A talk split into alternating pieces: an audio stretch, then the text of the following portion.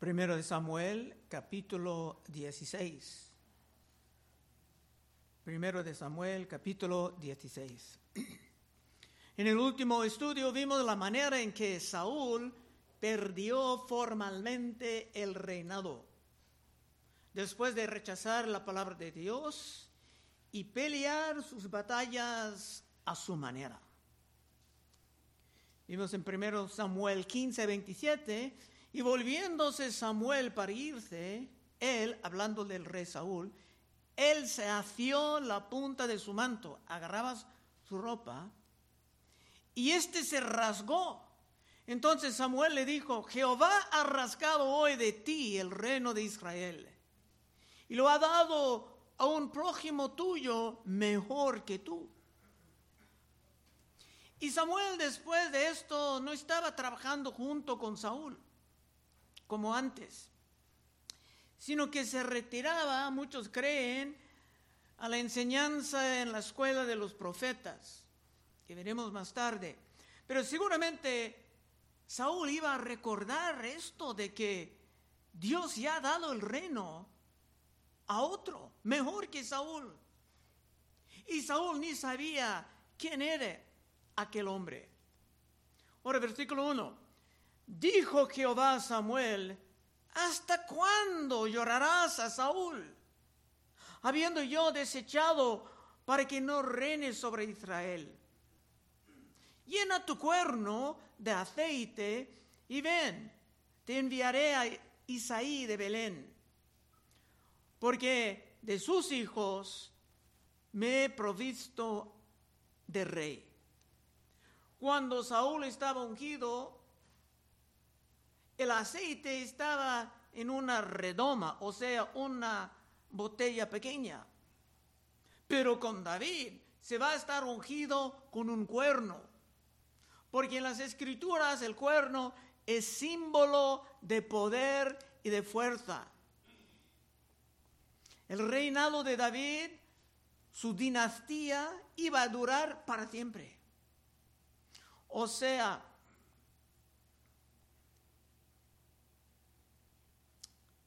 De hecho, aún ahora estamos viviendo debajo de aquella dinastía. Con Cristo, el Hijo de David, reinando ahora desde la derecha de Dios. Dice en Salmo 110, 1 y 2. Jehová dijo a mi Señor, siéntate a mi diestra hasta que ponga a tus enemigos por estrado de tus pies. Jehová enviará desde Sión la barra de tu poder domina en medio de tus enemigos. Es un salmo sumamente famoso, famoso, constantemente citado en el Nuevo Testamento.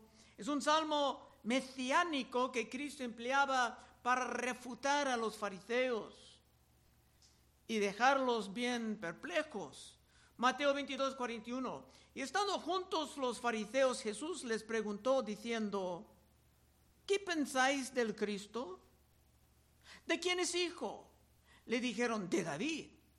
Él le dijo, pues como David en el Espíritu le llama Señor, diciendo, dijo el Señor a mi Señor, siéntate a mi derecha hasta que ponga tus enemigos por estrado de sus pies. Pues si David le llama Señor, ¿cómo es su hijo? Y nadie le podía responder palabra, ni osó alguno desde aquel día preguntarle más.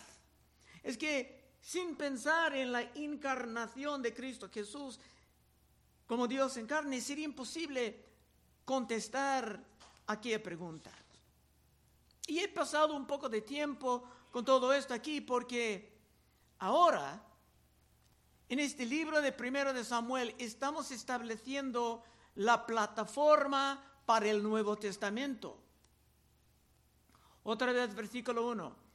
Dijo Jehová, Jehová a Samuel, ¿hasta cuándo llorarás a Saúl? Habiendo yo desechado para que no reine sobre Israel.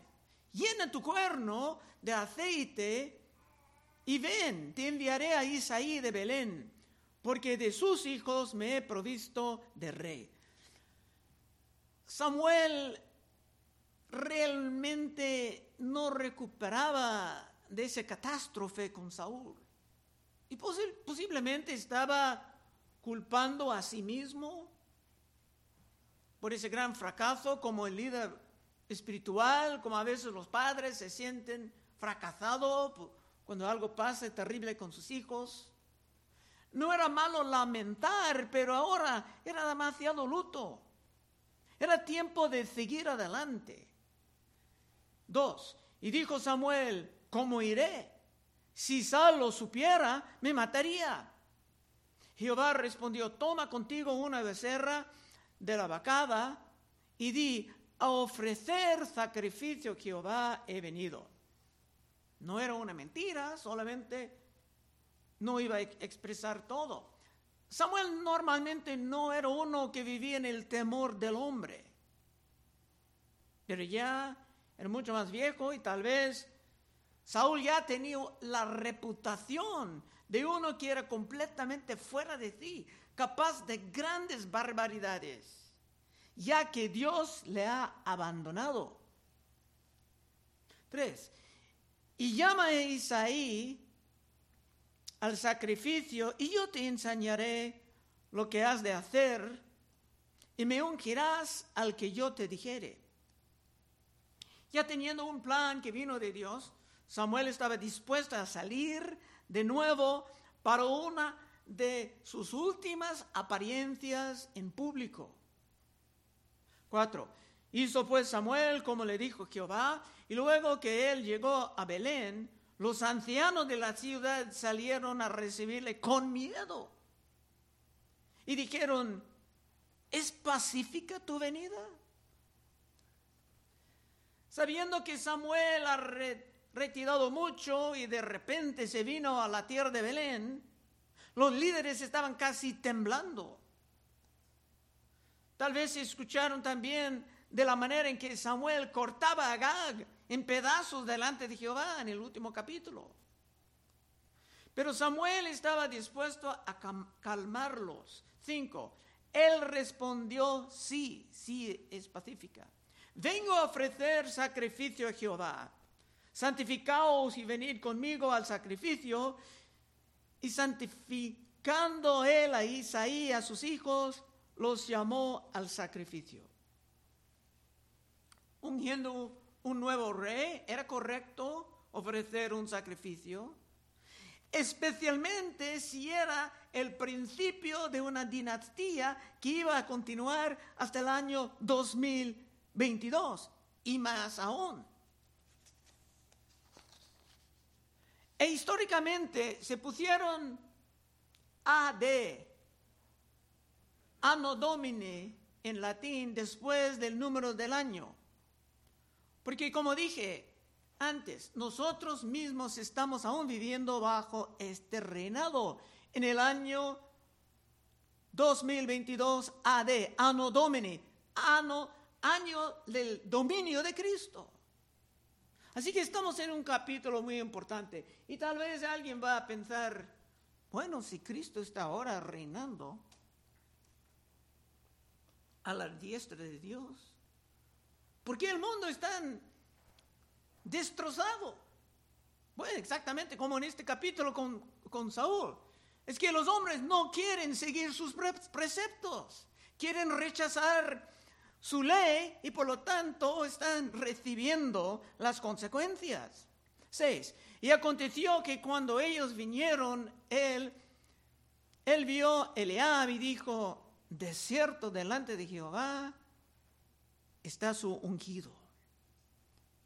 Aquí Samuel estaba equivocado. Tal vez por su vejez se caía en el error de juzgar por las apariencias.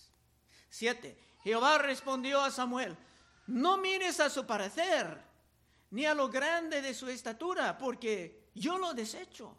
Porque Jehová no mira a lo que mira el hombre. Pues el hombre mire a lo que está delante de sus ojos, pero Jehová mira el corazón. Para un gran líder no es suficiente haber estudiado, no es suficiente una buena apariencia, o una facilidad con las palabras. Para un gran líder tiene que estar dispuesto a vivir muy, pero muy cerca de Dios, honrando a su palabra sobre todo. Y esto es precisamente lo que Saúl faltaba. Y de hecho era su ruina. Y te puedo decir que eso es la ruina de, de este país y muchos otros países. 8. Entonces llamó Isaí a Abinadab y lo hizo pasar delante de Samuel el cual dijo, tampoco a este he escogido. Isaí tiene muchos hijos y van a pasar por todos. Nueve, hizo luego pasar Isaí a Samá y él dijo, tampoco a este he elegido Jehová. E hizo pasar Isaí siete hijos suyos delante de Samuel, pero Samuel dijo a Isaí, Jehová no ha elegido a estos.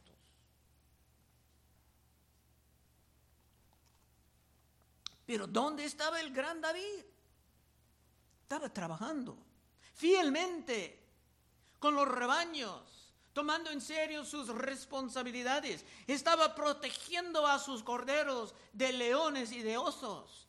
Y mirando al cielo en la noche, componiendo salmos, como el 8 que dice en Salmo 8.3, cuando veo tus cielos, obra de tus dedos, la luna y las estrellas que tú formaste, Digo, ¿qué es el hombre para que tengas de él memoria? Y el Hijo del Hombre para que lo visites. Sus hermanos estaban esperando una gran cena mientras David estaba haciendo algo sumamente útil. Como Moisés que cuidaba las ovejas o como Jacob antes.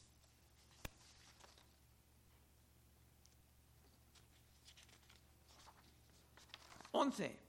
Entonces dijo Samuel y Isaí, ¿son estos todos tus hijos? Y él respondió, queda aún el menor que apaciente las ovejas. Y dijo Samuel a Isaí, envía por él, porque no nos sentaremos a la mesa hasta que él venga aquí. Es que ni pensaba que David sería calificado de ser el rey de Israel. Como que más tarde nadie pensaba que Cristo, el carpintero, haciendo cosas también útiles, era el rey de la gloria. Pero los reyes magos sabían, con su gran inteligencia y discernimiento, 12, envió pues por él y le hizo entrar y era rubio, hermoso de ojos y de buen parecer. Entonces Jehová dijo, levántate y úngelo, porque este es. David no era feo, pero era humilde. Y Dios conocía su capacidad de amar la palabra y de empezar una dinastía que iba a continuar hasta el fin del mundo, como Cristo, el Hijo de David, dijo en Mateo 28, 18, Toda potestad me es dado en el cielo y en la tierra. Una continuación de la dinastía de David.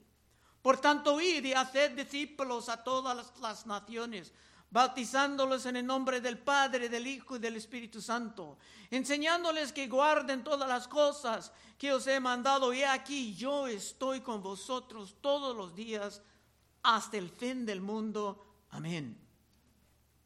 El reinado, empezado en este capítulo, va a pasar de un rey a otro hasta que viene el tiempo de Cristo y como dije, se va a continuar exitosamente hasta el fin del mundo. 13. Y Samuel tomó el cuerno de aceite y lo ungió en medio de sus hermanos. Y desde aquel día en adelante el Espíritu de Jehová vino sobre David y se levantó luego Samuel y se volvió a Ramá. No vamos a ver mucho de Samuel después de esto. Y aunque David estaba ungido ya, van a pasar años de preparación y serán duros en muchos casos. Por la providencia de Dios, David va a pasar por muchos sufrimientos. Poco a poco convirtiendo en un hombre poderosísimo en el servicio del Señor. Y al mismo tiempo el rey Saúl va a hundirse más y más abajo, mostrando a todos las consecuencias de rechazar la autoridad de Dios para gobernar a su manera. 14. El espíritu de Jehová se apartó de Saúl y le atormentaba un malo espíritu de parte de Jehová. Y los criados de Saúl le dijeron, he aquí ahora un espíritu malo de parte de Jehová, de parte de Dios, te atormenta.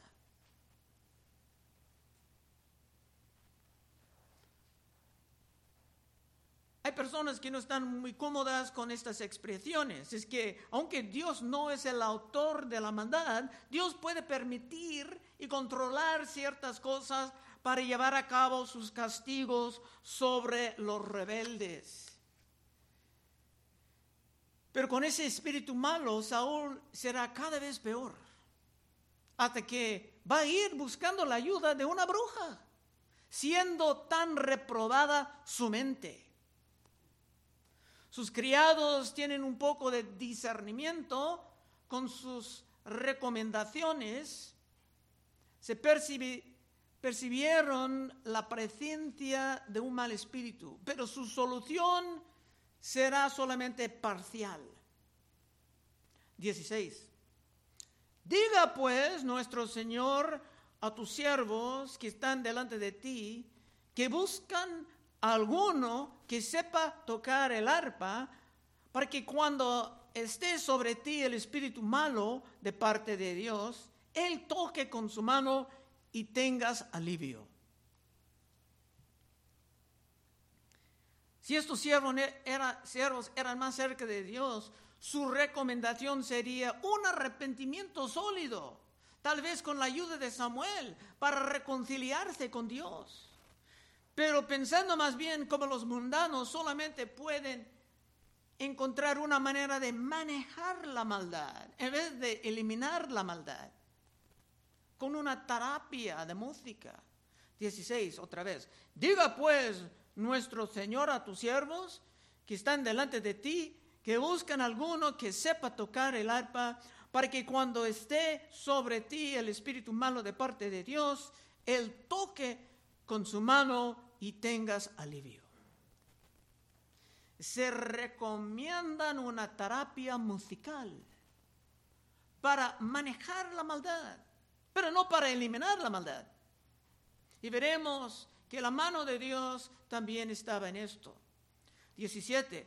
Y Saúl respondió a sus criados, buscadme pues ahora alguno que toque bien y traédmelo.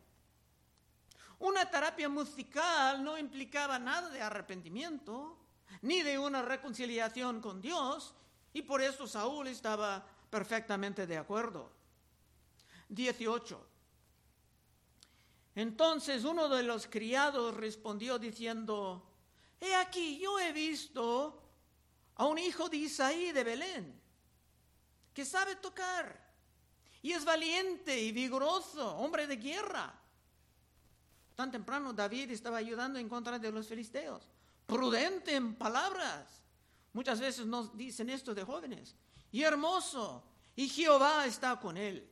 David ni empezando ya tenía una gran reputación. Caminando con Dios, todo el mundo sabía que era confiable. 19. Saúl envió mensajeros a Isaí diciendo, envíame a David, tu hijo el que está con las ovejas. Esto es una gran iranía. Saúl estaba llamando por la mera persona que iba a reemplazarlo. Es casi como que Dios estaba burlando de Saúl con su providencia. De hecho, eso es lo que Dios ha prometido a los magistrados, a los que tienen autoridad pero quieren rechazar la palabra de Dios. Dice en Salmo 2.1, ¿por qué se amotinan las gentes y los pueblos piensan cosas vanas? Se levantarán los reyes de la tierra y príncipes consultarán unidos. Es un salmo para los magistrados, para los reyes, para los gobernantes. Y príncipes consultarán unidos contra Jehová, su ungido, diciendo, rompamos sus ligadoras. Ligadoras aquí son la regla de Dios, no quieren. Quieren reinar, gobernar por su antoja. Rompamos sus ligadoras y echemos de nosotros sus cuerdas. El que mora en los cielos se reirá. El Señor se burlará de ellos. La situación de Saúl era peor que catastrófico. Si Dios contra nosotros, ¿quién con nosotros? 20. Y tomó Isaí un asno cargado de pan, una vasija de vino y un cabrito, y lo envió a Saúl por medio de David, su hijo. Evidentemente, la familia de David no tenía mucho dinero. Esto no era un gran regalo para un rey, pero se hicieron lo que se pudieron.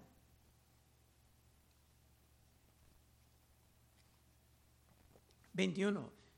Y viniendo David a Saúl estuvo delante de él, y él le amó mucho, y le hizo su paje de armas. Saúl estaba muy impresionado con David.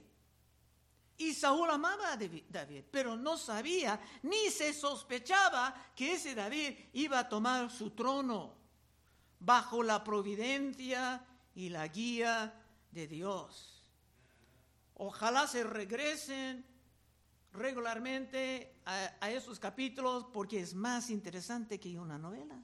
Amén. Y viviendo en el palacio, cerca de la acción del gobierno, David iba a aprender mucho sobre cómo un gobierno funcionaba. David iba a observar buenas prácticas y David iba a observar malas prácticas sería una preparación adecuada, mejor que los que reciban los que van a la universidad. Y con Dios a su lado, David iba a formar un estilo personal sobre cómo reinar un pueblo santo. 22. Y Saúl envió a decir a Isaí, yo te ruego que esté David conmigo, pues ha hallado gracia en mis ojos. Obviamente David era aún muy joven, muchos creen que tenía menos de 20 años, porque estaba bajo la potestad de su padre aún. Último verso. Y cuando el espíritu malo de parte de Dios venía sobre Saúl, David tomaba el arpa y tocaba con su mano y Saúl tenía alivio y estaba mejor y el espíritu malo se apartaba de él. Y si tú, hermano, hermana, tienes espíritus malos en tu casa, prenda unas alabanzas santas. Y si era, era incómodo para los espíritus malos. Aplicación. Pero en vez de solamente manejar la maldad, como hermanos de la fe debemos más bien eliminar la maldad. Hay muchos hoy en día que deciden continuar viviendo con sus malos hábitos, tratando de manejar el daño que los espíritus pueden causar. Hay mujeres que cuando están bajo ataque salgan de compras o de comer mucho. Y los hombres tienen vicios peores porque el hombre puede gastar en una compra más de una mujer en cinco años. Pero esto es un gran error. Si estás viviendo bajo, ataque, en un estrés, es mejor aprender las armas que nosotros tenemos para aplastar la maldad de nuestra vida, en vez de simplemente intentar manejar la maldad. Cristo nos ha dado armas potentes para acabar con la maldad de una vez. Segundo de Corintios 10:3. Pues aunque andamos en la carne, no militamos según la carne, porque las armas de nuestra malicia no son carnales, sino poderosas en Dios para la destrucción de fortalezas, derribando argumentos y toda altivez que se levanta contra el conocimiento de Dios y llevando cautivo todo pensamiento a la obediencia de Cristo y estando pronto para castigar toda desobediencia cuando vuestra obediencia sea perfecta. Hermanos, estamos llamados a vivir como los victoriosos y como los más que vencedores. La maldad no debe de tener ninguna pista en nuestras vidas. Y si estamos avanzando fielmente en la palabra de Dios, veremos la manera de triunfar sobre la maldad. Y no solamente tratar de manejar la maldad como un débil, como uno que tiene la mente reprobada como el rey Saúl.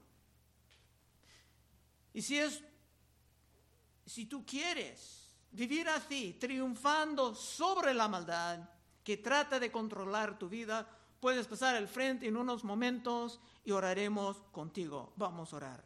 Oh Padre, te damos gracias por estas historias, Señor, que pasaban hace miles de años y aún son relevantes, aún están impactando a nuestra vida en el día de hoy y van a continuar impactando la historia del mundo, Señor. Ayúdanos, Señor, a apreciar lo que tenemos delante de nosotros en tu santa y preciosa palabra. Pedimos en el nombre de Cristo. Amén.